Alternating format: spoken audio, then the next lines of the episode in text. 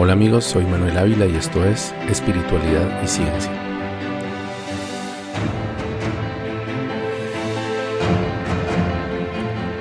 Les conté por allá en el episodio 7, que se llamaba Embrujo, sobre la época en que viví en Santa Marta, una pequeña ciudad al lado del Mar Caribe. Fueron casi siete años de muchas experiencias agradables y otras un poco difíciles.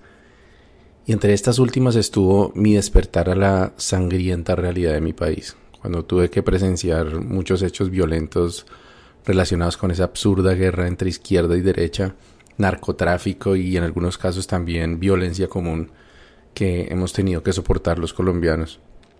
Recuerdo que cuando empecé a escuchar de estos eventos, de los cuales no se sabía prácticamente nada en la capital del país, tal vez para mantener esa ilusión de un paraíso turístico, un remanso de paz en la costa colombiana. Al principio pensé que eran como eventos extraordinarios, pero poco a poco descubrí que la violencia en Colombia era un monstruo de muchas cabezas, sin una sola causa discernible ni una solución a la vista. Reflexionando sobre ese tema con mis compañeros de oficina de esa época les decía que la imagen que los habitantes del interior del país teníamos de Santa Marta era de un lugar tranquilo y seguro. Uno de mis compañeros me dijo, y eso no es nada, mi hermano, la cosa antes era peor. Todavía me acuerdo cuando los Cárdenas y los Valdeblanques se agarraban a plomo en pleno centro de la ciudad. Le pregunté quiénes eran esos tales Cárdenas y Valdeblanques y me respondió que se trataba de dos familias de guajiros que se habían radicado en Santa Marta en los años de la bonanza marimbera, como se llamó ese periodo de tiempo a principios de los años 70, cuando la Sierra Nevada de Santa Marta se convirtió en uno de los más importantes productores mundiales de marihuana. Pues no recabé más sobre esa historia en, en, ese momento, pero con el tiempo escuché otras personas hablando sobre esa tal guerra de esas dos familias, así que mi curiosidad acerca de ese tema se hizo mucho mayor. Creo que fue el papá de mi primera esposa quien me contó más detalles al respecto. Nadie sabe a ciencia cierta cómo empezó la rivalidad entre las dos familias que además tenían un cierto parentesco entre sí. Algunos dicen que fue porque Hilario Valdeblanques no acompañó a su primo José, Antonio Cárdenas a matar a un comandante de policía eh, en el departamento de La Guajira. Otros dicen que Cárdenas mató a Valdeblanques por, por el amor de Rebeca Brito, que era una bella mujer que pretendían los dos.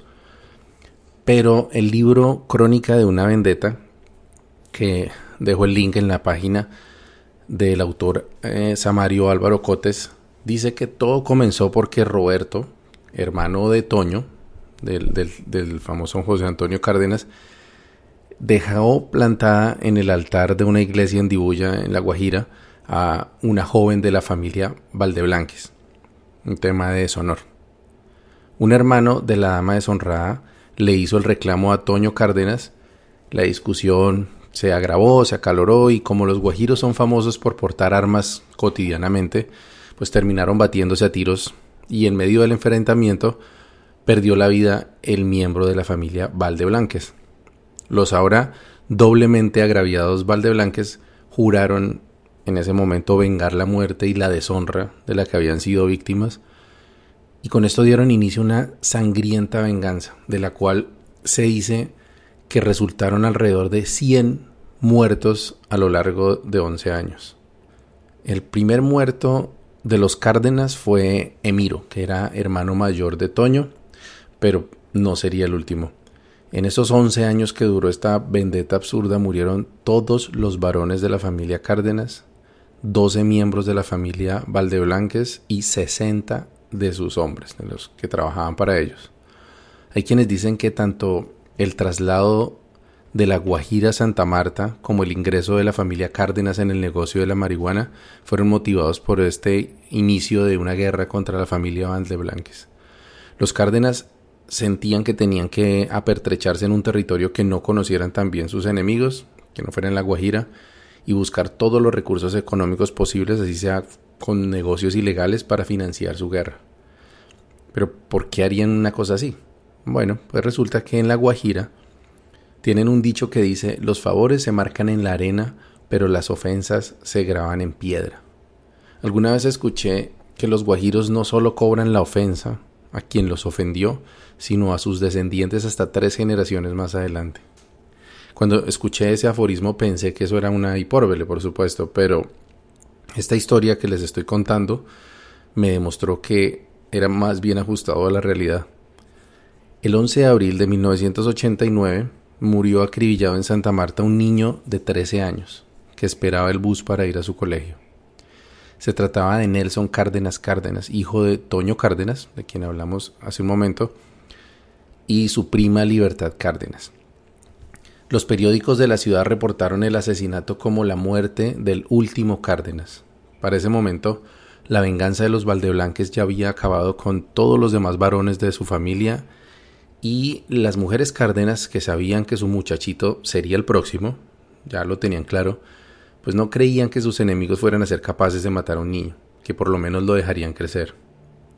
Hasta donde logré indagar, Nelson fue efectivamente el último muerto de esa guerra, entre comillas, por el honor.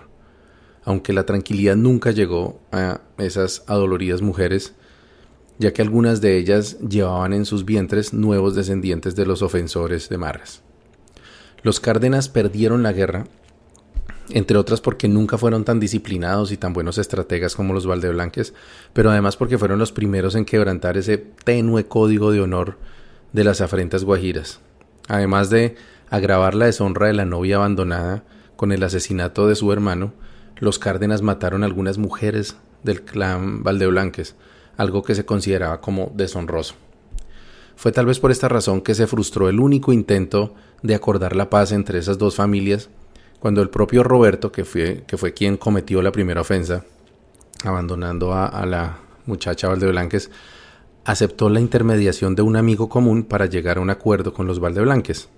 Esto fue en mayo de 1974, en una casa de Santa Marta, propiedad del intermediario, quien además era un reconocido traficante de la ciudad.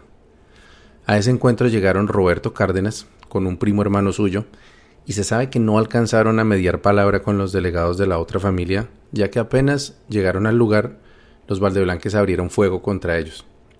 Roberto murió ahí, pero su primo logró escapar con vida y se convirtió en una víctima más, al poco tiempo de ese intento de diálogo frustrado. Es decir, lo mataron un poco más adelante, creo que unas semanas más tarde. Luego vendría el primer contraataque de los Cárdenas que fue tres meses después del funeral de Roberto, cuando unos de los hermanos Cárdenas junto con unos amigos masacraron a dos integrantes de la familia Valdeblanques cuando se paseaban por una importante avenida del centro de Santa Marta.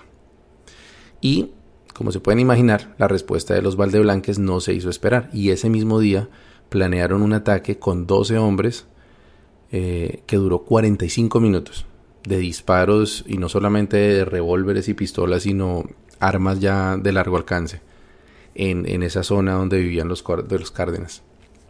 En ese tiroteo, que fue el más largo que se tiene registro de esa guerra, no murió ningún Cárdenas, ni tampoco ningún Valdeblanques, pero sí un muchacho que por mala suerte preciso había ido ese día a, visitar a alguien de esta familia y pues fue el único que murió.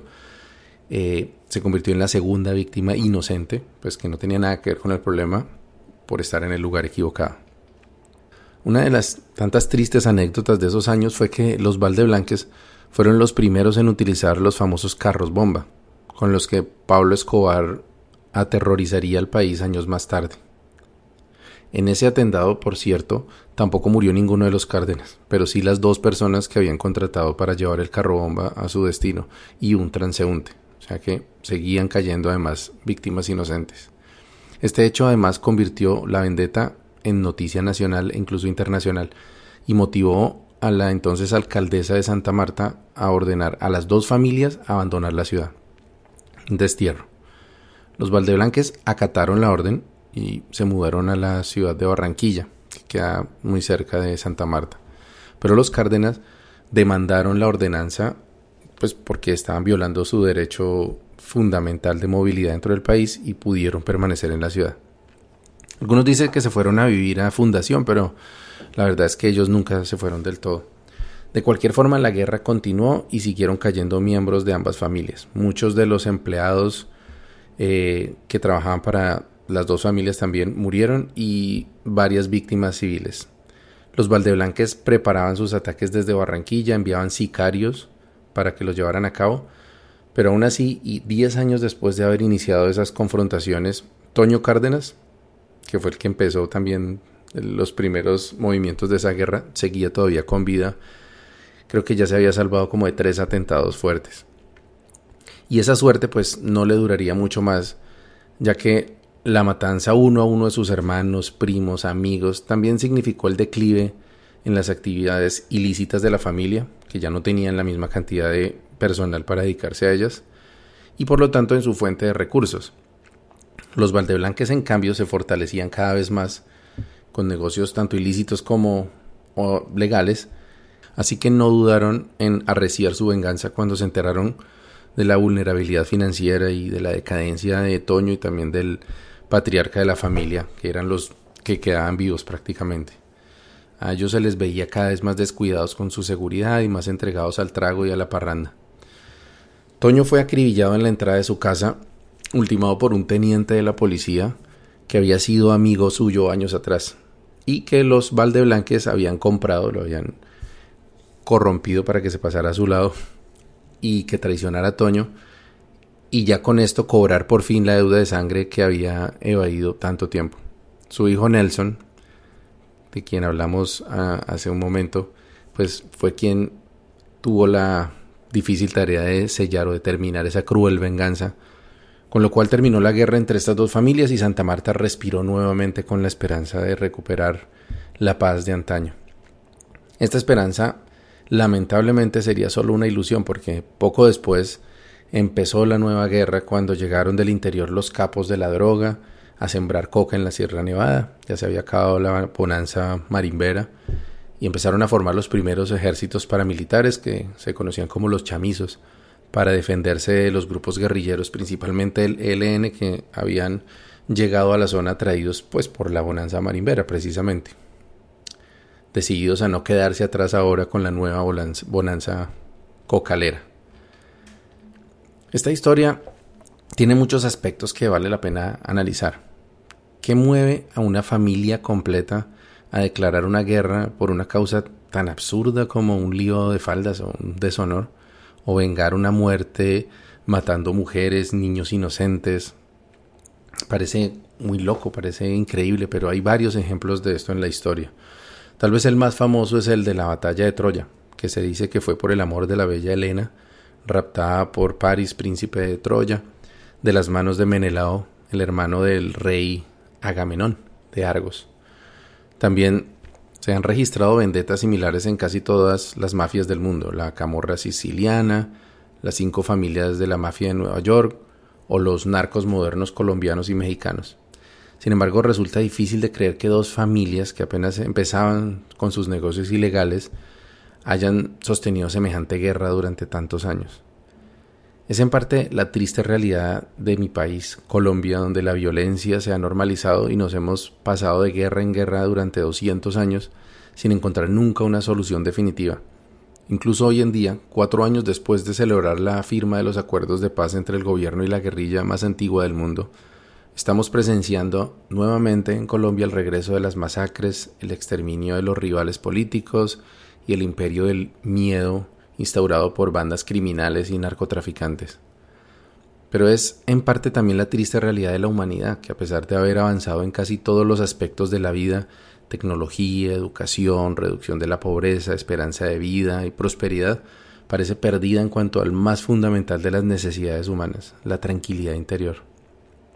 Desde mi punto de vista, después de haber pasado por algún episodio de depresión hace muchos años y más recientemente uno de ansiedad, el logro más importante que podemos llegar como seres humanos es del equilibrio emocional, la paz interior.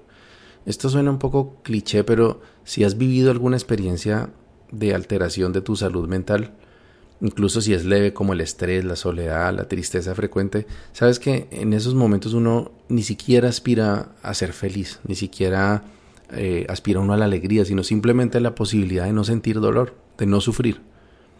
De pronto estarás pensando, que aspirar a algo tan mundano como la tranquilidad, que pensamos que es algo como cotidiano, y no en algo más sublime como aspirar a la felicidad, pues es como poco ambicioso.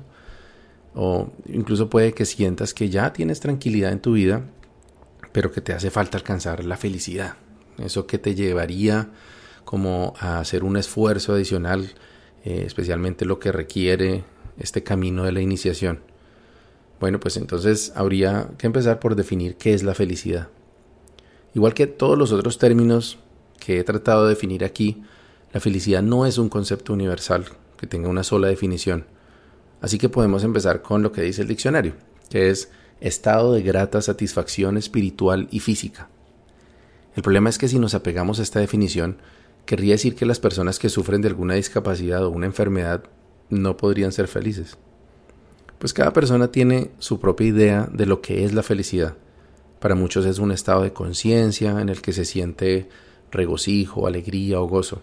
Para otros puede ser una serie de circunstancias internas y externas ideales, por ejemplo, tener salud, dinero, amor, un propósito, etc. Bueno, mis queridos amigos, la espiritualidad no nos brinda un camino para encontrar ninguno de esos tipos de felicidad, porque casi siempre las expectativas que creamos sobre lo que nos haría felices o se quedan cortas o tienen el efecto contrario.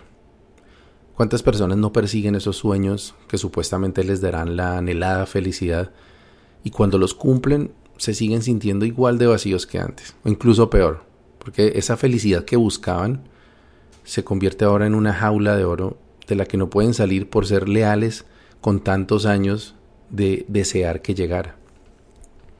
Por ese motivo, lo que la espiritualidad nos ofrece no es la felicidad, sino la paz, la armonía de la mente. La felicidad puede ser diferente para cada persona, pero la paz, ese sí es un concepto universal, porque la armonía o el equilibrio se puede definir por oposición como la ausencia de sufrimiento. La historia que les conté sobre esta guerra entre los Cárdenas y los Valdeblanques refleja de una forma dramática lo que es el sufrimiento y los efectos que causa.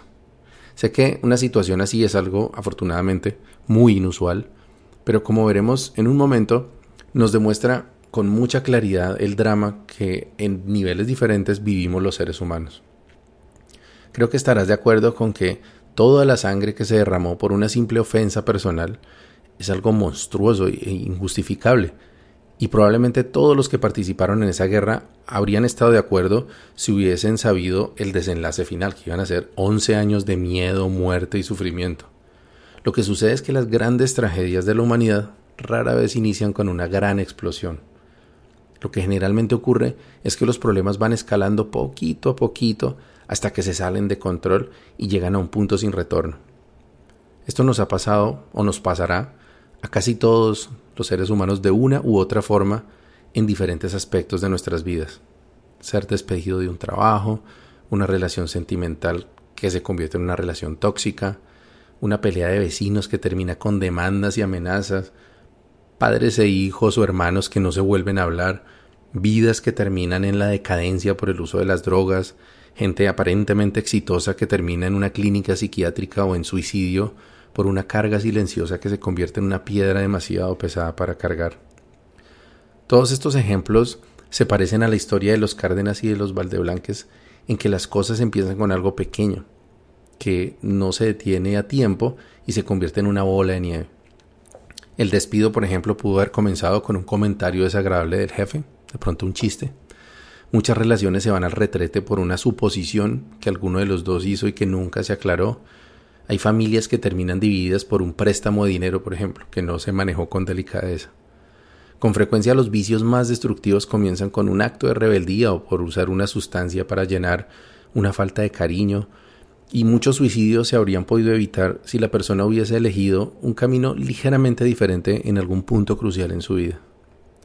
¿Qué hubiese pasado si los Valdeblanques hubiesen aprovechado el abandono de aquella dama en el altar para deshacerse de esa relación que con seguridad no le hubiera traído felicidad a ella.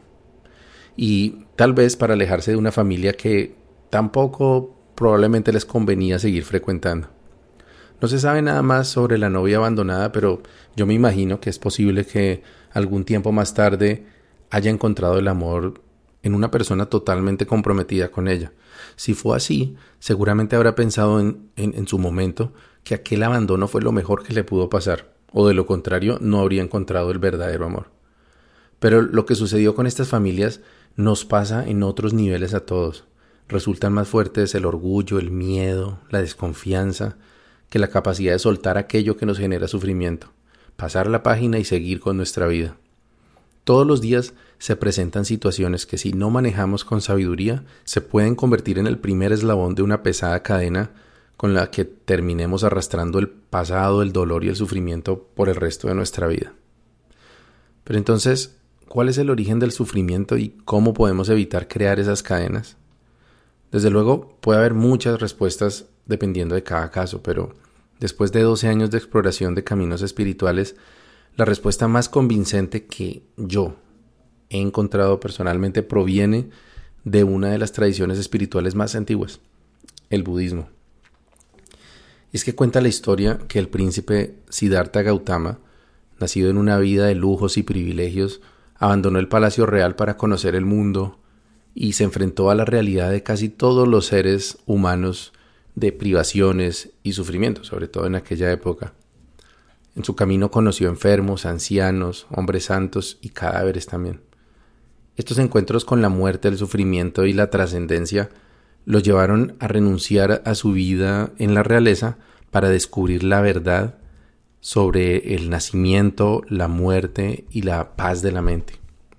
Empezó a practicar yoga con varios maestros, pero siguió su recorrido por campos y aldeas buscando diferentes técnicas para hallar esa verdad. Cuentan que por seis años practicó una vida de ascetismo extremo. Se flagelaba, contenía la respiración hasta estar a punto del desmayo y ayunó hasta que, dicen, casi se podía sentir la columna vertebral tocándose el ombligo. Durante las alucinaciones que le producían estas torturas corporales y mentales, recordó un momento de su vida cuando era un niño y se sentó bajo la sombra de un manzano en un día soleado. Dice que fue la primera vez que sintió un estado de completa calma y que tuvo una experiencia espontánea de lo que en la época llamaban dhyana, que significa estado profundo de absorción meditativa. Ese recuerdo le hizo decidir que para liberarse de las limitaciones del cuerpo físico, en lugar de castigarse, iba a intentar trabajar en su propia naturaleza y practicar la pureza mental, similar a la de la niñez, para lograr así la iluminación. Cuentan que una niña que pasaba lo vio y se condolió de verlo en ese estado físico tan lamentable así que le ofreció una taza de leche y arroz. Bueno, arroz con leche, que curiosamente es uno de los postres colombianos que más me gustan. Y pues los seguidores de Siddhartha, cuando lo vieron romper su prolongado ayuno, creyeron que se había rendido en su búsqueda y lo abandonaron. Gautama se había dado cuenta que el camino hacia el despertar era un camino medio entre los extremos de la autorrestricción que había estado practicando con su grupo de ascetas por seis años y la autoindulgencia de la vida en la que él había nacido. Todo esto sucedió en Bodh Gaya, que es eh, la zona en donde hoy en día queda el estado de Bihar en la India. Siddhartha Gautama se sentó debajo de un árbol de brevas y comenzó a meditar y según algunas tradiciones alcanzó la iluminación en un día. Otros dicen que estuvo sentado meditando por tres días y tres noches, y aún otros que meditó por 45 días antes de iluminarse y convertirse en el Buda, que significa iluminado. Para el Buda, la iluminación consistió, aparte de esta sensación de conexión y de total calma, en una serie de conocimientos que aparecieron con claridad en su mente, no entregados por ninguna deidad, ni siquiera recibidos de ninguna parte exterior, simplemente revelados dentro de sí mismo. He de decir que algunos de estos conocimientos, como el de la reencarnación y el de las vidas pasadas, son difíciles, si no imposibles de comprobar de otra manera, y haría falta que cada quien haga un acto de fe, o bien que busque su propia iluminación y confirme si se le revelan estos conocimientos. Pero el tercer gran conocimiento que se le reveló sí que se puede poner en práctica y yo personalmente lo considero el mejor, si no el único camino para salir del sufrimiento. El conocimiento de la verdad del sufrimiento que encontró el Buda se divide en las cuatro nobles verdades. La primera, la vida es sufrimiento. La segunda, las causas del sufrimiento fueron reveladas para el Buda. La tercera verdad, es posible terminar el sufrimiento y la cuarta verdad fue el camino para terminar ese sufrimiento. La primera revelación nos dice que la vida cotidiana, tal como la conocemos, está llena de sufrimiento. Sin embargo, la palabra original que usó el Buda era dukkha, que tiene varias connotaciones. Una de sufrimiento, pero también quiere decir insatisfacción. Y yo personalmente creo que esta última es una traducción más acertada que sufrimiento. Lo que quiere decir el budismo con que la vida es sufrimiento es que a donde quiera que vayamos, siempre nos va a perseguir un sentimiento de insatisfacción, de que hay algo que no está del todo bien, algo que falta. Yuval Noah Harari dice en su libro Sapiens que los seres humanos no estamos programados genéticamente para ser felices, sino para buscar la felicidad. Las observaciones antropológicas y filosóficas de la historia humana nos muestran que siempre estamos en una constante búsqueda de algo mejor, una mejor relación de pareja, un mejor trabajo, más dinero, mejor estado físico, más aprobación de los demás. Sin embargo, estas metas son como un espejismo que se aleja y se aleja a medida que nos acercamos a él. Esto fue lo que descubrió el iluminado, y dice que esta insatisfacción constante y el consiguiente sufrimiento al no lograr llenar ese vacío provienen de lo que él llamaba avidya o ignorancia. Ignorancia de qué? Pues ignorancia de, de, la realidad, ignorancia de nuestra conexión con todos los demás seres humanos, de nuestra conexión con la naturaleza, con el planeta Tierra, ignorancia de la verdadera naturaleza de la mente. Esta ignorancia, según el Buda, conlleva a las dos principales causas del sufrimiento. Llegamos al centro pues de este episodio. Y esas causas del sufrimiento, según el Buda, son el apego y el rechazo.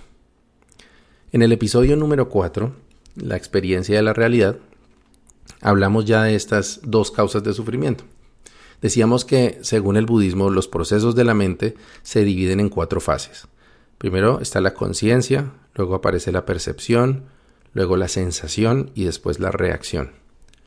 La fase de sensación o Veda Ara recibe las sensaciones de la fase anterior y decide si cada sensación, cada estímulo es agradable o desagradable. Con base en esta decisión inconsciente, la cuarta parte de la mente o Sankara reacciona. Es, la, es como el último proceso mental que se da automáticamente en nuestra mente y reacciona de una de dos formas, o apego o rechazo.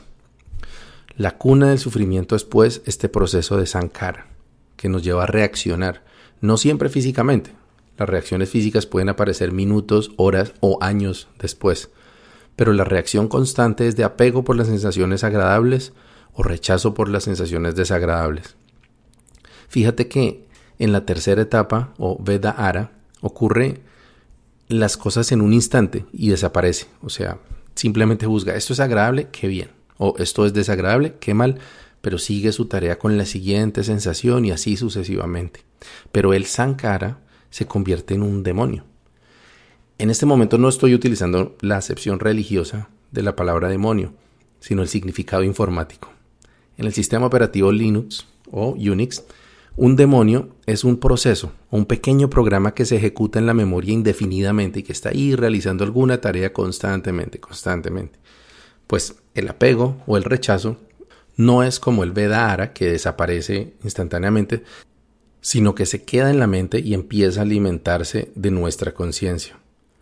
Si es apego a algo agradable, entonces el demonio del apego nos pide constantemente más de esa sensación agradable. Uy, qué rico ese postre, tengo que volver a comer de eso. O me gusta ese carro, tengo que tenerlo. O bien me siento muy, muy bien con esta persona, tengo que estar más tiempo con ella. El Sankara de rechazo, por otra parte, trabaja constantemente para que evitemos a toda costa esa sensación desagradable.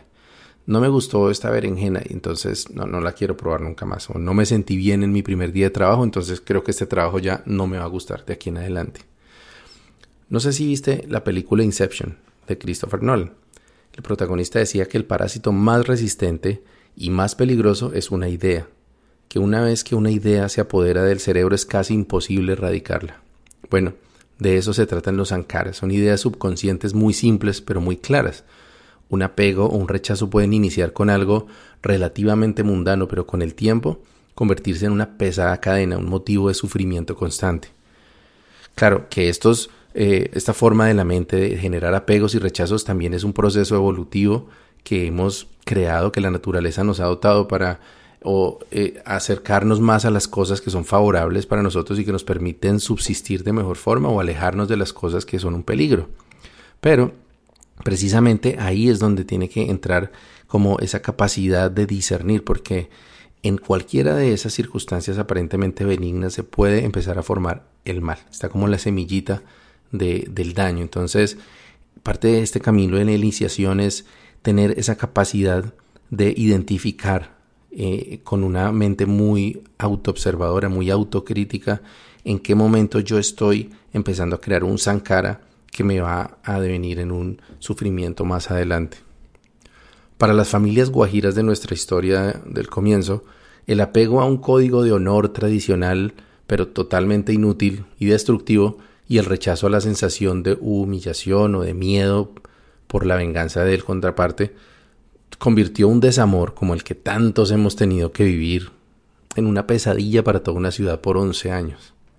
Como dije antes, el caso de los Cárdenas y los Valdeblanques parece un caso un poco extremo, algo que no nos pasaría a personas normales, pero desde mi experiencia personal puedo dar fe que en mis tomas de yagé, ceremonias y otras experiencias de vida, he tenido que luchar muy duro para tratar de vencer apegos, cosas como la religión, a, a ciertas personas, a ciertos lugares, a proyectos, a ideas que tenía preconcebidas, creencias, hábitos, y también he tenido que luchar contra mi rechazo a la falta de aprobación, por ejemplo, a no tener todo bajo control, a la idea de envejecer y morir, por ejemplo. Siempre detrás de cada sufrimiento hay un apego o un rechazo.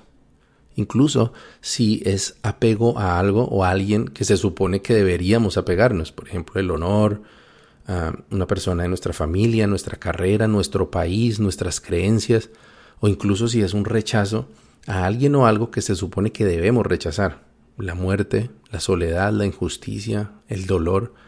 De hecho, es el rechazo al dolor el origen de una de mis frases espirituales favoritas. El dolor es inevitable, sufrir es una elección.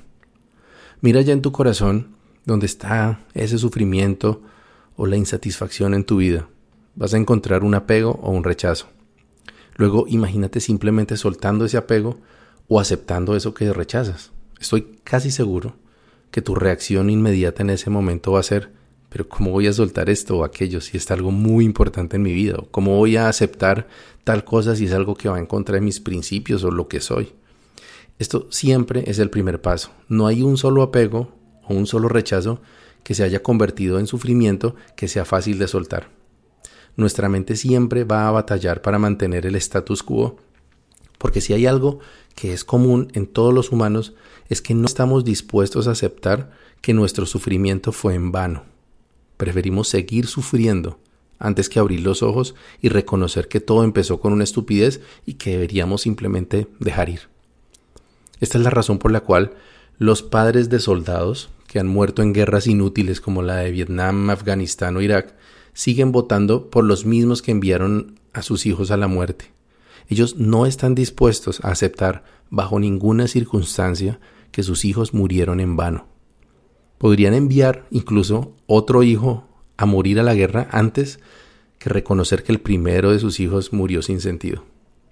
Esto fue exactamente lo que le sucedió a los Cárdenas y a los Valdeblanques, que sacrificaron decenas de vidas, sometieron a decenas de mujeres al abandono, a una vida de dolor, asesinaron civiles, mujeres, niños, aterrorizaron a una ciudad antes de soltar el rencor, aceptar haberse equivocado y seguir adelante.